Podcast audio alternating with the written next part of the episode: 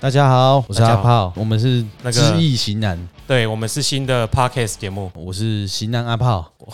我是知易者汉，知易者汉，哪个知易？哎、是最近流行的知易，就是知易行难的知易，这样知道易经简单的那个容易的易， OK。所以今哎天我们就是主要是以易经风水为主题的节目。对，没错。那我们来说说为什么我们想要做这个节目？呃，这个节目主要是想要推广就是易经风水这个学问，然后想要改变大家以往对于这门学问的刻板印象，因为大家都觉得这个呃很可能很多人都觉得这个，因为外面江湖术士很多啊，然后都是在诈财啊、骗色啊，其实我们也很想啦。但我自己从小到大都是受到这门学问的熏陶跟帮助，但我知道它其实不是这样子的，所以我才想要透过这节目改善大家的一些旧有的印象。那你可不可以诶简单介绍一下易经风水？呃，《易经》的话，如果大家有修过中文课的话，中文系的课，或者是有有看过的话，就知道我们国中上课好像就有学过《周易》，那个对是四书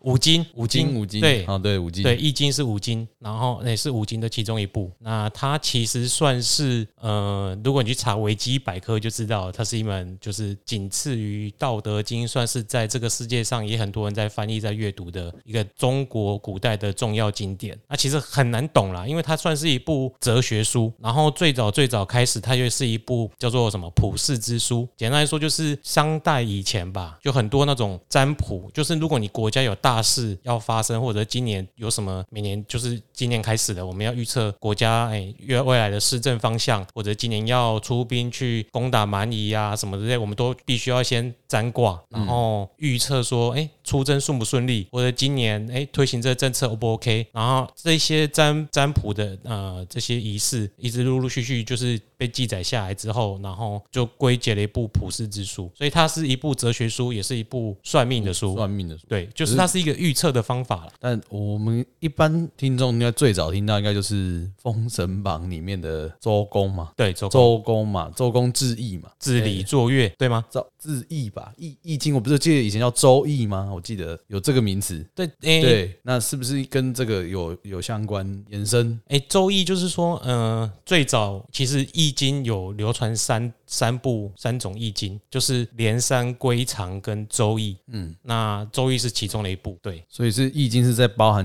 刚刚讲的连山跟归场。哎，不包含，它是三易的其中一个。就是关于《易经》的历史，最后我们有机会可以再跟大家做个介绍啦。嗯，对。其实那个顺带一提，我们两个好像都历史系毕业的，我好像不太像。啊，你因为我们中中国上古史学的不好，不好意思，我我我什么我好像没有学好过历史。OK，那 那我们两个其实都不是那么懂风易经风水，那要是要我们好像我们有在透过一些顾问来帮我们来更加就是阐述，对，对，就是其实我们的节目后续，因为其实我们两个算年轻吧，还算对算对，拒绝对承认自己老，没虽有然七年级世代已经。我们是七年级，但我对看起来不像。总而言之，其实易经跟风水这个学问是需要经验累积的。那因为我们这我们有认识四位顾问是很资深的，他们很就已经三四十年了，都一直在不管是企业界还是说有处理一些个人的问题上，都累积了很多相关的辅导经验。那呃，他们除了对于呃易经风水这个学问本身，呃很理解很深以外，因为他们在外面一直也一直在不断的帮人家改善其他人的生一些活。公司对公甚至公司嘛，对我知道有公司的部分，每个人生活，然后生活就有关阳宅、对阴宅，然后然后还有感情、生小孩。都都有啦，对就对对是其实易经它同时，因为它也是预测跟哲学的书，所以嗯他们不管诶、有时候不只是当你算说今年诶、你可能要注意什么，如果你有一点想不开的话，他们也会担任就是心理辅导师的角色，然后帮助你就是走得更顺遂这样子。对， 对，因为其实我跟知意的哲汉从大学我们俩就认识了，那我也是看着他从我们两个一起吃宵夜，从二十五块的咸酥鸡，渐渐的因为易经的改善，他已经已经到大四那一年了，我到五十块，他已经到一百块了，你不要在那边讲一堆 有所以这的是没有应的，该是跟易经风水是有关系的。没关系，体重越来越重倒是真的。嗯，这个我我不承认。好啦，那好其实我想要讲的一点就是说，其实这门学问不管再怎么帮助你，其实你都是都一定要自己努力啦。有时候易经可能给你一些人生的经验的指导的一些原则让你参考，然后我们还有一个风水是可以帮你改善生活，但主要就是说相不相信，或者是说相信也好，不管不相信也好，你都是需要个人一定要尽最大的努努力，然后这三个部分加起来才能就是让你能够顺利的达到你就是想要自我实现的那个境界。所以是大概哪哪三个三分之一？就三个部分，主要就是呃，以以我们的信仰来说啊，我们就是相信一个人要成功有有三个要素。第一个就是你个人的运势，就是你你出生的那那一刻下来开始，哎，你就已经有一个佛教讲说你有一个你你有一个轨道，你人生的轨道已经注定了。那轨道注定之后，那你要怎么办？对啊，我说固固，所以这注定这三分之一嘛，嗯，那你不能说哦，我三分之一这样我就没救了。其实你还有另外三分之二可以把握。那在三分之一就是说，嗯，风水的部分，就是哎、我可能我一出生就很差啊，那怎么办？当然我一定要好好努力。另外一个就是说，哎、我把我的环境，风水其实就是环境。那你把你的环境弄得比较好一点，那你个人的三分之一的部分就可以改善。那再一个就是你一定要努力，你不好好读书，或者你不好好出去赚钱，你你你就是风水敲好了，你还在家里睡觉，那也没屁用啊。所以不是说一定封我我我家阿公长得好，我以后的吉西人的免免还得假钱。绝对无这种代志，风水若丢，你人来出去拍拼，你也无出去拍拼，钱袂来恁兜。所以没有说注定就是好命这种事情。没有没有没有，啊那连胜文是怎样？呃，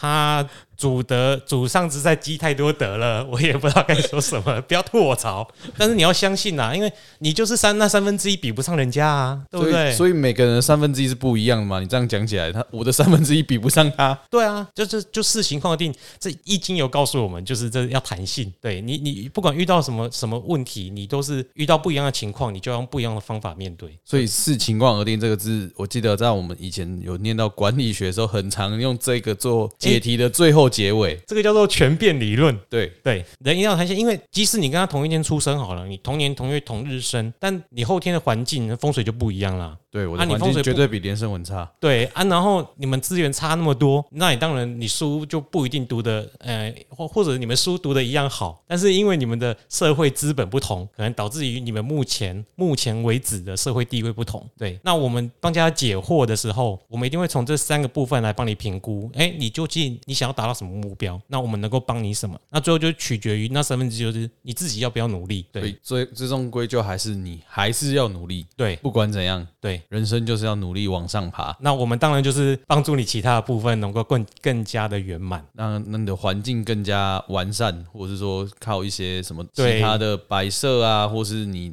买房子的时候也可以选择一个比较好的地点。还是对，要一定的，这是我们主要业务啦，我们主要也可以帮助企业吗？一定可以啊。一个企业常要赚钱，其实都是有好的，不管是老板他的个人的，他可能命中带来本来就就是诶、判断力很好，他运势也很好，然后再一个就是他可能公司的风水很不错，所以才能让他就是那个有乘数的效果。当然不是一乘以一啦，那会不会因为有有比较好的员工，也是因为他命好，或是说跟这个员工比较相处融洽，他们两个命格可能一样，哎、有啊，这个我们都会用不同的方式去看，因为几两几块米啊嘛，啊，有时候他们就合，有时候就不合。但是有时候老板如果一般来说，他如果那三分之一比较好的话，他会可能就是能比较能够容纳一下一些人才，他可能有更大的包容心，或者有更弹性的手段，对他可能比较不会去介意说什么啊，一个小时一百六给你这样子之类的。他也可以有效的激励员工，他也很懂全变理论，他也很懂得设定目标，然后达到目标。所以那些老好的老板应该都蛮会用全面理论，哎、对，一定的。因人而异，对，就是不知不觉也符合我们这节目要说的易经的法则。就是全面理论。对，